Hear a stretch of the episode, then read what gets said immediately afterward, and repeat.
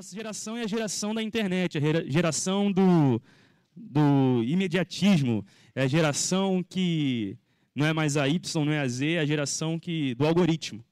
É a geração que vive baseado num pedaço de, de metal que tem uma telinha do tamanho da nossa mão, que cabe no nosso bolso. É a geração que leva a sua vida aqui dentro, dentro do celular, consequentemente dentro das redes sociais. E dentro das redes sociais, vivendo constantemente, diariamente nas redes sociais, seja o Twitter, o Instagram, o Facebook, o TikTok, enfim, a gente se depara com diversos tipos de comportamento. E hoje eu vim falar para vocês sobre o comportamento da cultura do cancelamento. Certamente você já ouviu esse termo, você sabe do que eu estou falando. Você talvez já tenha sido cancelado ou talvez tenha sido aquele que cancelou. Não sei, eu, particularmente, vou confessar o meu pecado para vocês. Eu já fui cancelador e também já fui cancelado. Eu já tive nesses dois papéis. Mas se engana quem acha que a cultura do cancelamento, é, esse termo que foi eleito inclusive em 2019, o termo do ano, pelo dicionário Macquarie, que elege né, as palavras mais usadas de acordo com uma pesquisa na internet. Em 2019 e 2020, o termo cultura do cancelamento foi eleito o termo do ano. Mas se engana quem acha que a cultura do cancelamento só ocorre nos dias de hoje, no dia da internet, do imediatismo. A cultura, a cultura do cancelamento é, já ocorria há muito tempo. Já ocorria principalmente nos tempos de Jesus, mas não com esse termo, obviamente. É, e hoje nós vamos falar sobre a mulher adúltera. Você com certeza já ouviu falar sobre essa passagem é, da mulher adúltera. Eu vou pedir que você abra a sua Bíblia lá em João, livro do Evangelho de João, capítulo 8. E a gente vai começar ali a partir do versículo 1.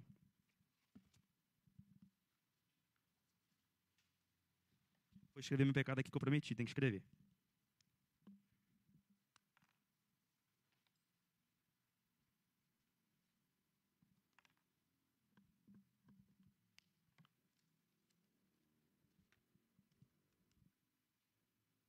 E lá em João capítulo 1, é, a gente é apresentado essa história da mulher adúltera. A mulher que foi flagrada em adultério e foi posta na frente de Jesus com homens dizendo: Vamos apedrejá-la. Aquela mulher teve o seu pecado exposto. Certamente você está com o seu papel aí, você não quer, você está com medo que o seu pecado seja exposto. Aquela mulher, sim, teve o seu pecado exposto e foi levada a intenção daqueles homens era matá-la. Então vamos ler, vamos para o texto. E antes de ir para o texto, eu vou fazer mais uma oração. Vamos orar para que Deus fale conosco. Senhor Pai, Deus amado, muito obrigado por, por essa noite, muito obrigado pela oportunidade de estar aqui é, com o MP da Betel. É, Senhor, nós queremos pedir que tu fales conosco essa noite, que a tua palavra venha fazer sentido e que nossos corações e ouvidos estejam abertos a receber o que vem de ti. Em Cristo Jesus eu oro com perdão dos nossos pecados. Amém. Então, é, essa mulher pega em adultério é, tem a sua história, a partir desse momento aqui, transformada é, para sempre. Vamos, vamos ao texto, a partir do verso 1 até o verso 11. É, a versão que eu estou usando aqui é a NVT, tá bom, pessoal? João capítulo 8, versículo 1. Jesus voltou ao Monte das Oliveiras, mas na manhã seguinte, bem cedo, estava outra vez no templo. Logo se reuniu uma multidão, e ele se sentou e a ensinou. Então, os mestres da lei e os fariseus lhe trouxeram uma mulher pega, flagrada, em adultério, e a colocaram diante da multidão. Mestre, esta mulher foi pega no ato de adultério, disseram eles a Jesus. A lei de Moisés ordena que ela seja apedrejada. O que o Senhor diz? Diziam isso procurando apanhá-lo numa armadilha, ao fazê-lo dizer algo que pudessem usar contra ele. Jesus, porém, apenas se inclinou e começou a escrever com o dedo na terra.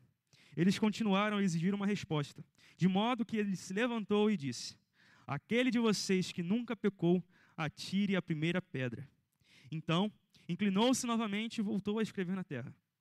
Quando ouviram isso, foram saindo, acusados por sua própria consciência, um de cada vez, começando pelos mais velhos, até que só restaram Jesus e a mulher no meio da multidão.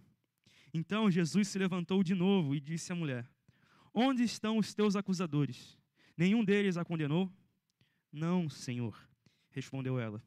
E Jesus disse: Eu também não a condeno. Vá e não peques mais. É, como eu disse, provavelmente você já ouviu essa, essa passagem, você já sabe dessa história. Quantas vezes a gente já ouviu passagens assim, assim como a passagem do filho pródigo, enfim. São, são aqueles tipos de textos que todo crente nasce sabendo, né? A gente diz que todo crente nasce sabendo.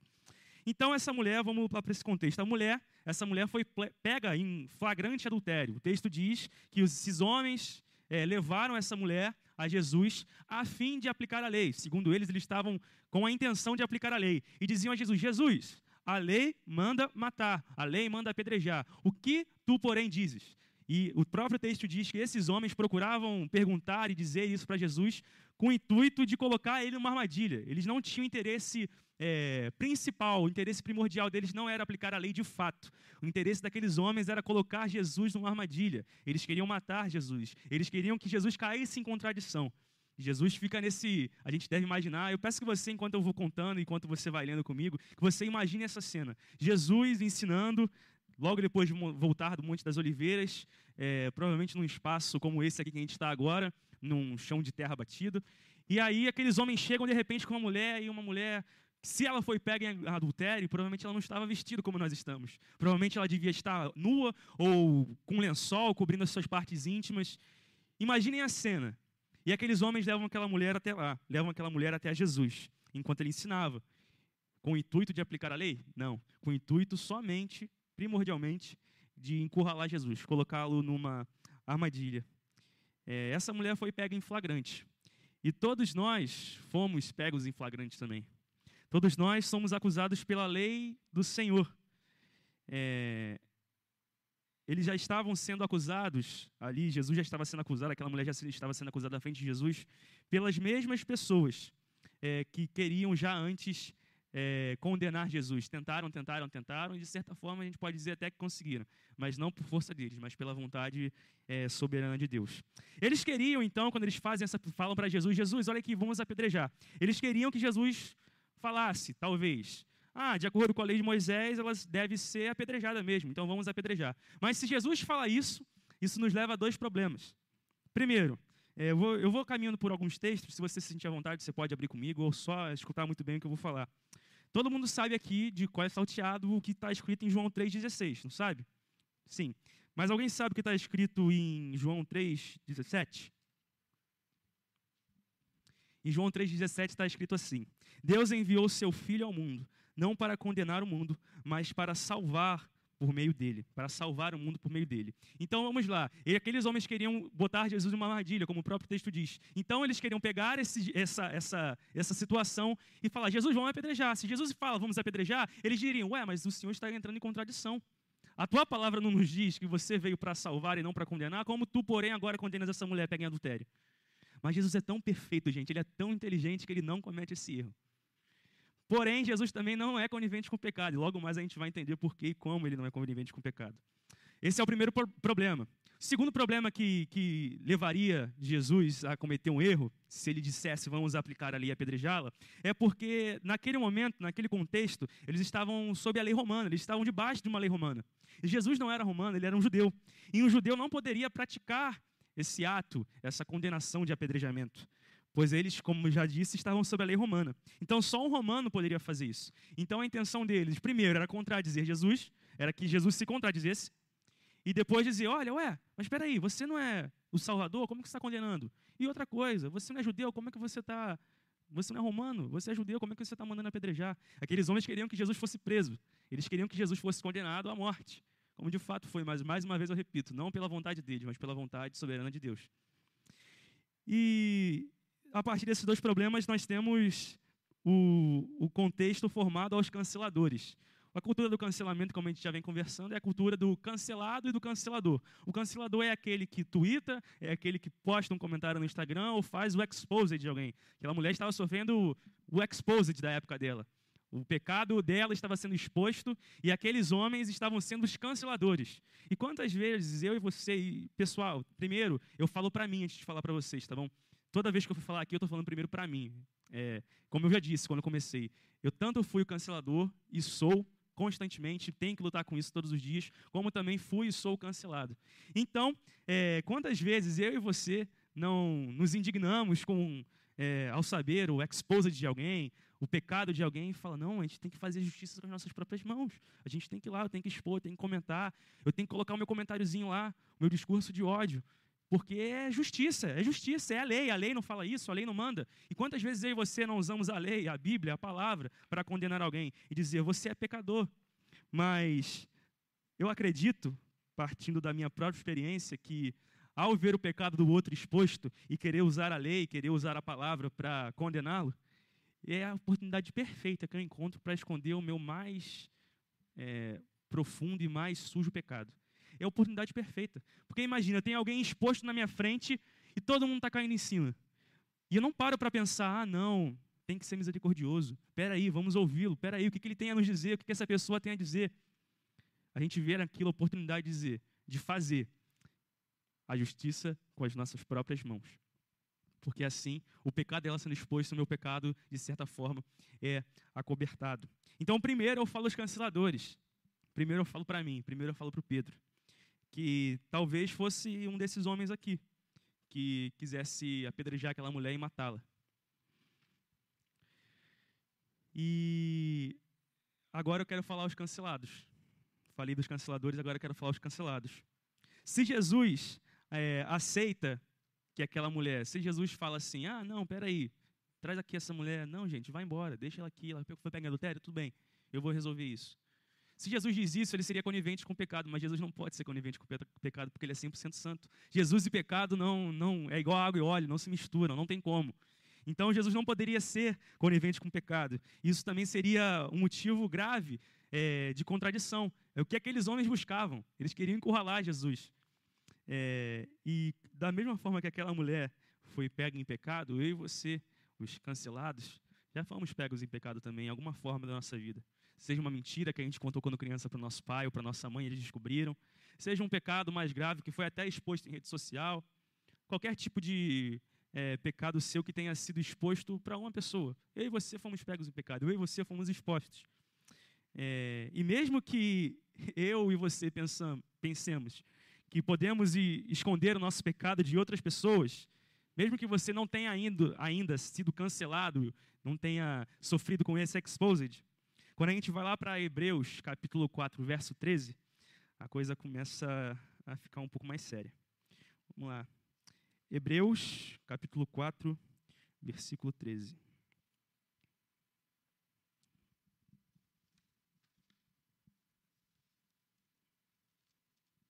Diz assim: Nada em toda a criação está escondido de Deus.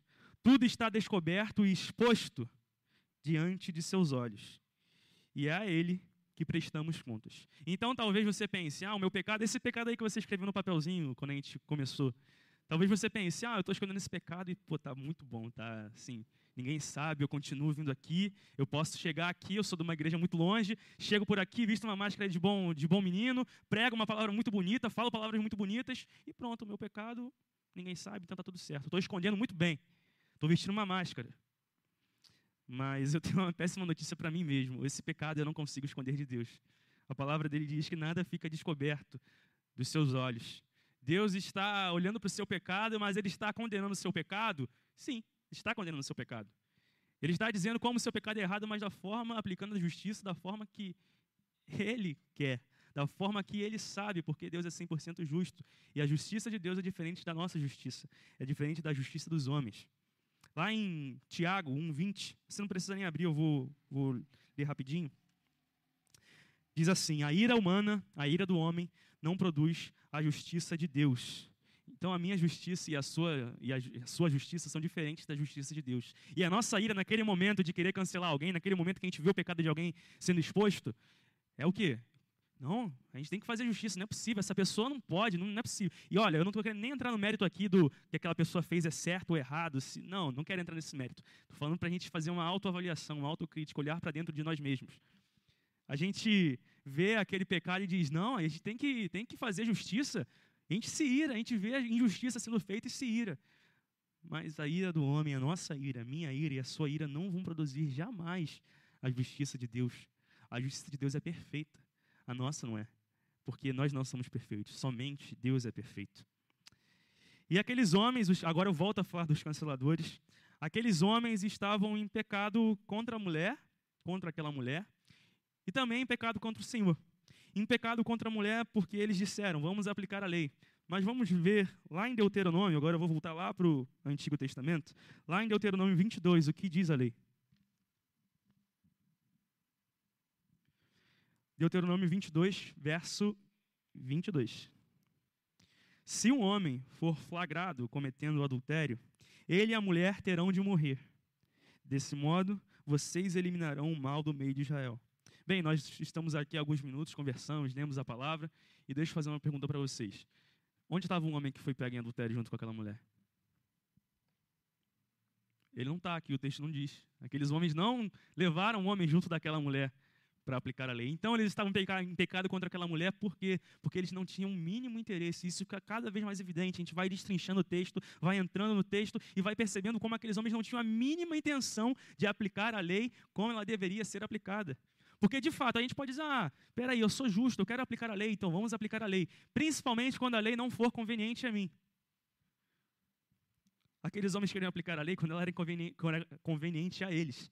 Eles queriam aplicar a lei para matar aquela mulher, queriam fazer o uso da lei para matar aquela mulher. E a gente é diferente disso? Eu não acho. Eu não me acho diferente disso por, muitos, por muitas vezes. Por muitas situações eu me vejo usando essa Bíblia aqui, essa palavra tão linda, tão sagrada, para dizer, tem que aplicar a lei. Como é que pode? Peraí, pô, o cara está pecando. E principalmente no nosso ambiente de igreja isso acontece muito, né? Quando a gente vê um irmão assim, às vezes fazendo alguma coisa, em alguma, algum tipo de evidência, a gente fala, não, peraí, eu conheço a história daquele cara. Eu sei que aquele cara não é assim, ele não é bonitinho, ele não é perfeito, eu sei que aquela, aquela garota não é desse jeito. Eu tenho que expor, porque a lei fala isso, a lei manda, a palavra de Jesus diz o quê? Mas será que eu e você teremos a mesma, o mesmo fervor, o mesmo fogo no coração para aplicar a lei quando essa lei vier de encontro a nós? Quando essa palavra vem de encontro a nós, qual é a nossa primeira reação e a reação mais comum? É dizer, ah, meu irmão, você está em pecado, isso aí é seta de Satanás, sai para lá. Em nome de Jesus, em nome de Jesus tem poder. Sempre quando a lei é contra nós, na maioria das vezes, quando a lei é contra nós, nós temos essa reação, essa primeira reação.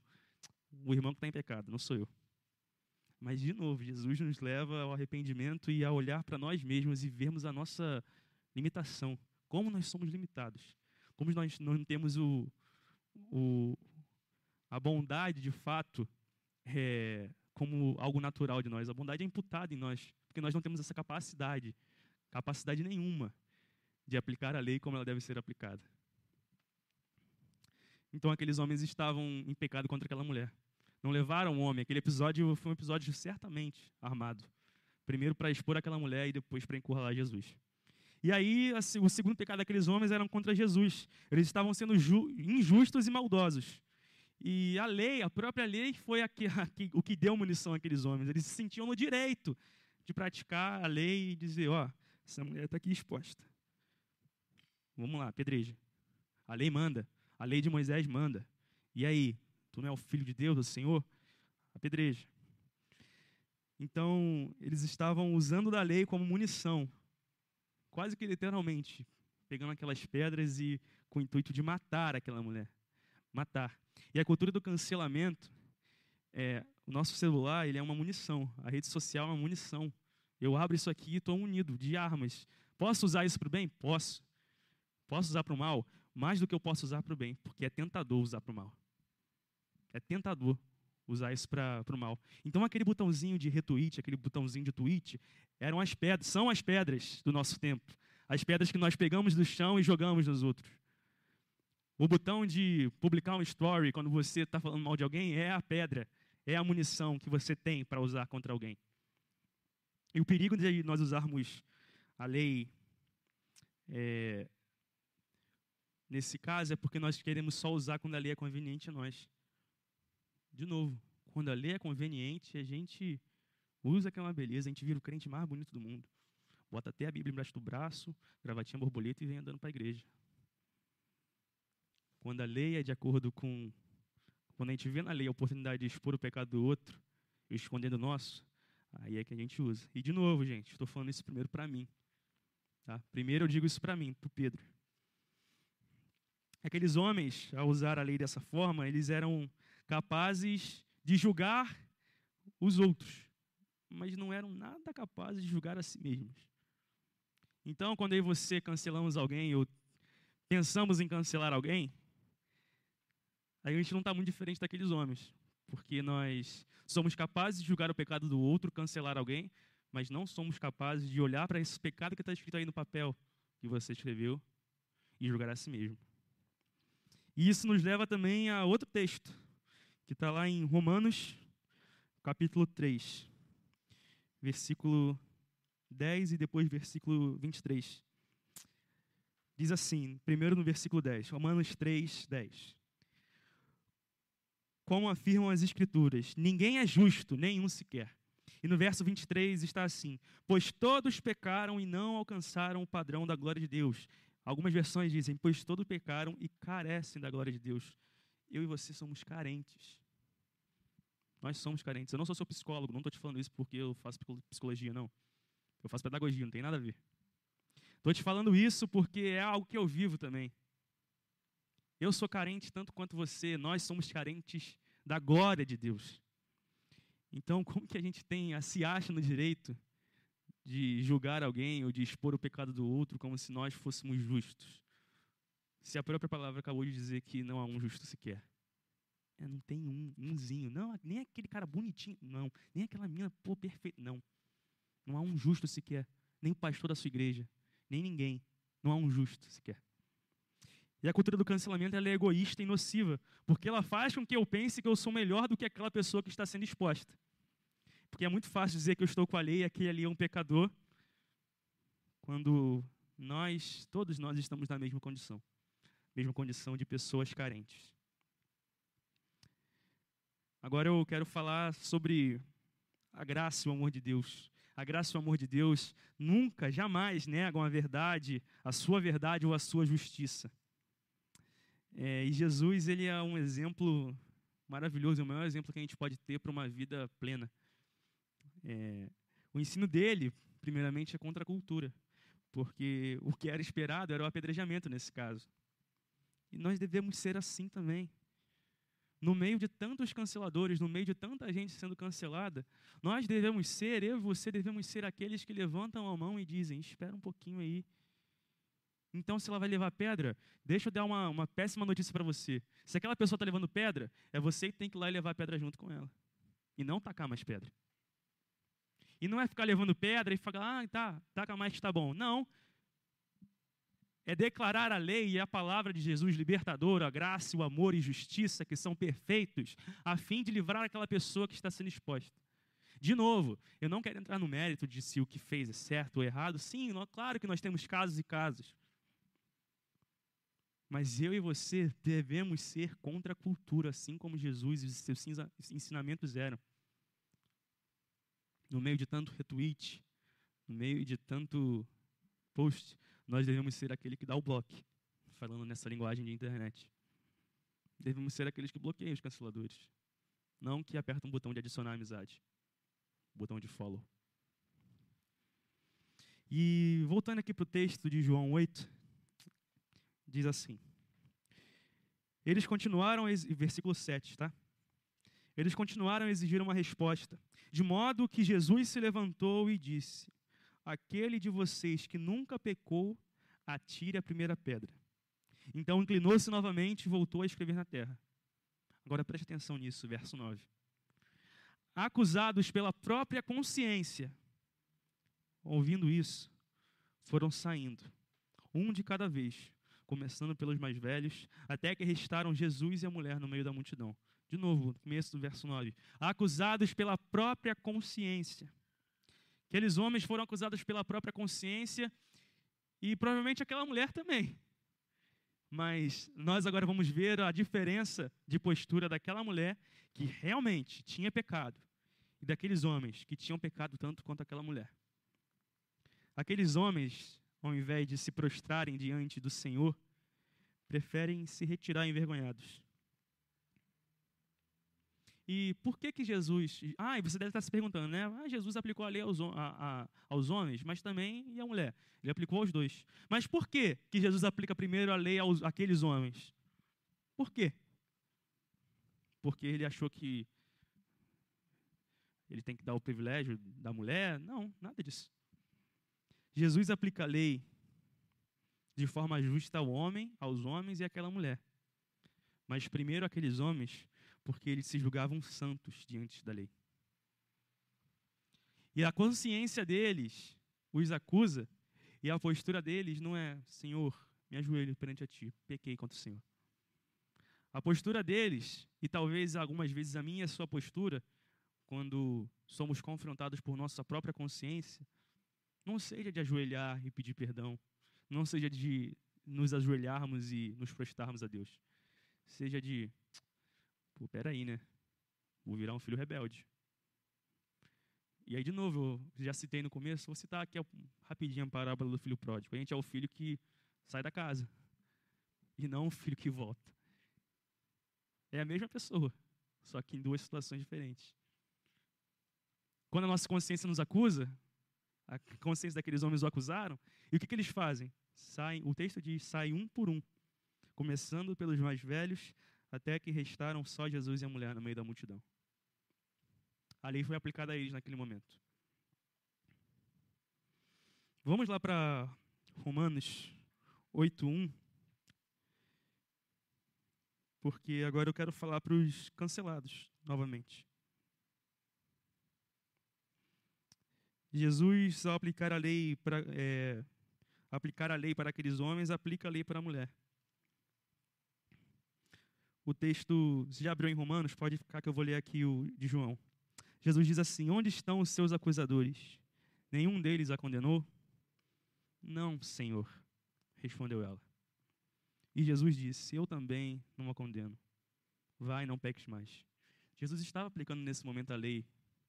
Estava aplicando a lei àquela mulher. E lá em Romanos 8, quando eu li esse texto e fui para Romanos 8, essa é aquela parte quando a gente está montando o sermão que a gente só para e, e chora e diz: Deus, como tu és maravilhoso, como tu és grande. Romanos 8, capítulo 1. Capítulo 8, versículo 1, perdão. Agora, portanto, já não há nenhuma condenação para os que estão em Cristo Jesus. Eu vou ler novamente.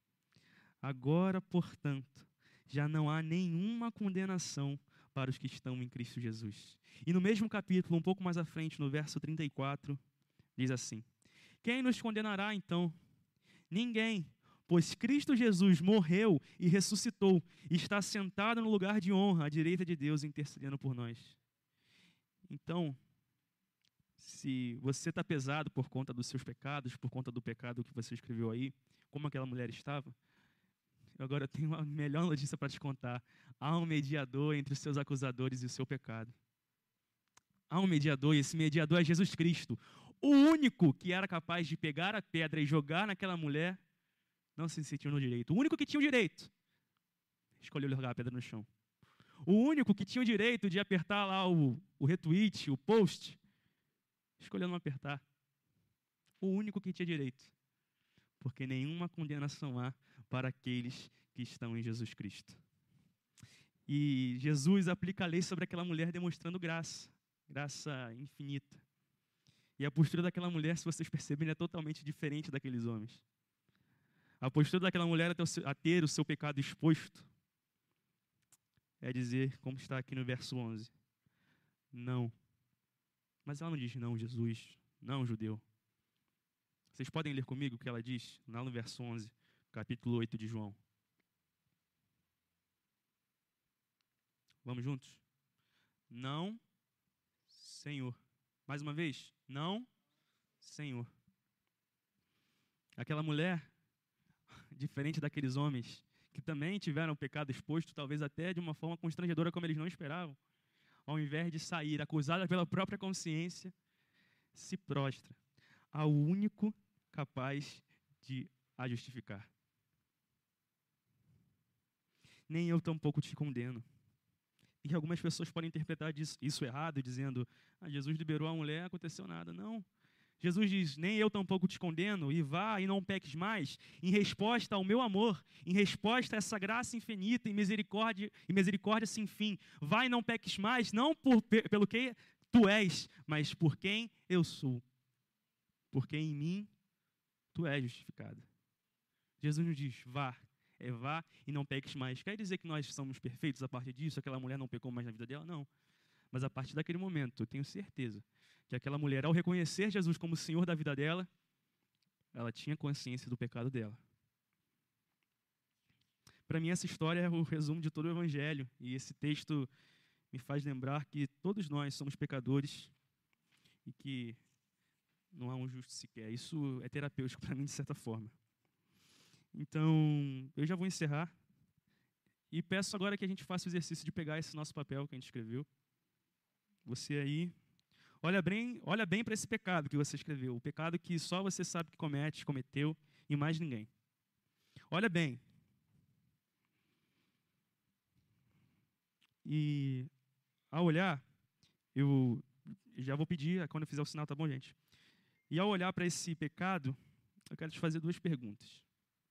Pode ficar olhando para o seu pecado, lê, encara. Encara ele. Que voz você tem ouvido? A voz dos acusadores? Daqueles que querem destruir a sua reputação? A voz de Satanás? É essa voz que você tem ouvido que traz culpa sobre você quando você lê e lembra desse pecado? Ou você tem ouvido a voz doce, graciosa e misericordiosa de Jesus Cristo? O único que podia julgá-lo por esse pecado, mas escolheu não fazer. Sabe o que ele escolheu? Além de perdoá-lo, ele escolheu morrer por você e por esse pecado que está escrito nesse papel. Ele escolheu ser humilhado. Ele escolheu estar nu diante de uma multidão, pregado numa cruz, com seu rosto deformado e sangue escorrendo pelo seu corpo inteiro, por causa desse pecado aí. E que voz você tem ouvido? É desse Senhor, desse Jesus? Ou é a voz da condenação dos, dos condenadores? Enquanto você reflete que voz você tem ouvido, olhando e encarando esse pecado, vou pedir que vocês escutem essa canção que a gente vai colocar agora. E faça desse momento um momento de reflexão. Você e Deus, você e o seu Senhor. E pense em que voz você tem ouvido, em que voz você quer ouvir a partir de hoje. Todas as provas que eu já passei, é bem difícil, Senhor. Ah, a gente às vezes ouviu acusações do vil tentador. Lembranças do passado vêm e querem me fazer parar. Ou mesmo palavras de alguém que não quer na gente acreditar. Parando sem força e vigor, a gente lê a palavra, encontra bastante poder para vencer e continuar a jornada. E ver que o passado ficou para trás, mas Cristo na cruz tudo já venceu. E saber que dele não lembra mais, eu canto pra glória de Deus.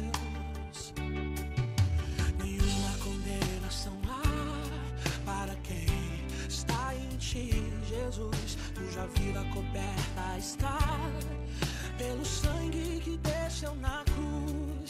É certo que provas virão, investidas do vil tentador, mas nenhuma condenação há para quem está em ti, querido Senhor.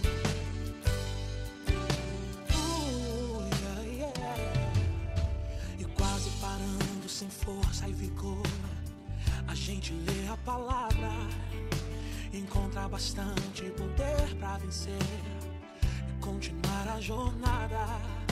E ver que o passado ficou pra trás, pois Cristo na cruz tudo já venceu.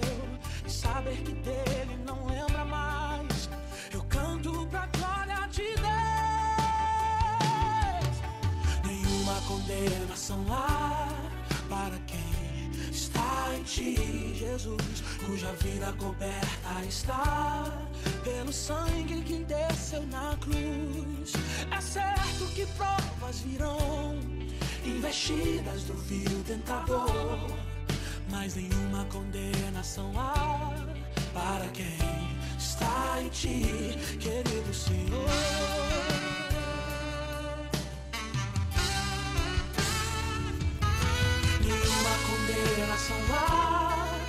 Quem está em ti, cuja vida coberta está pelo sangue que desceu na cruz.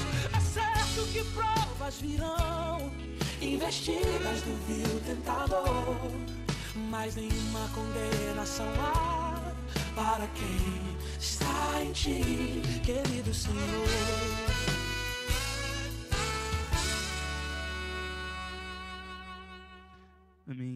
Depois de refletir nessa canção, te pergunto mais uma vez: que voz você tem ouvido? A voz daquele que não te condena, aquela voz graciosa e misericordiosa, ou a voz dos acusadores?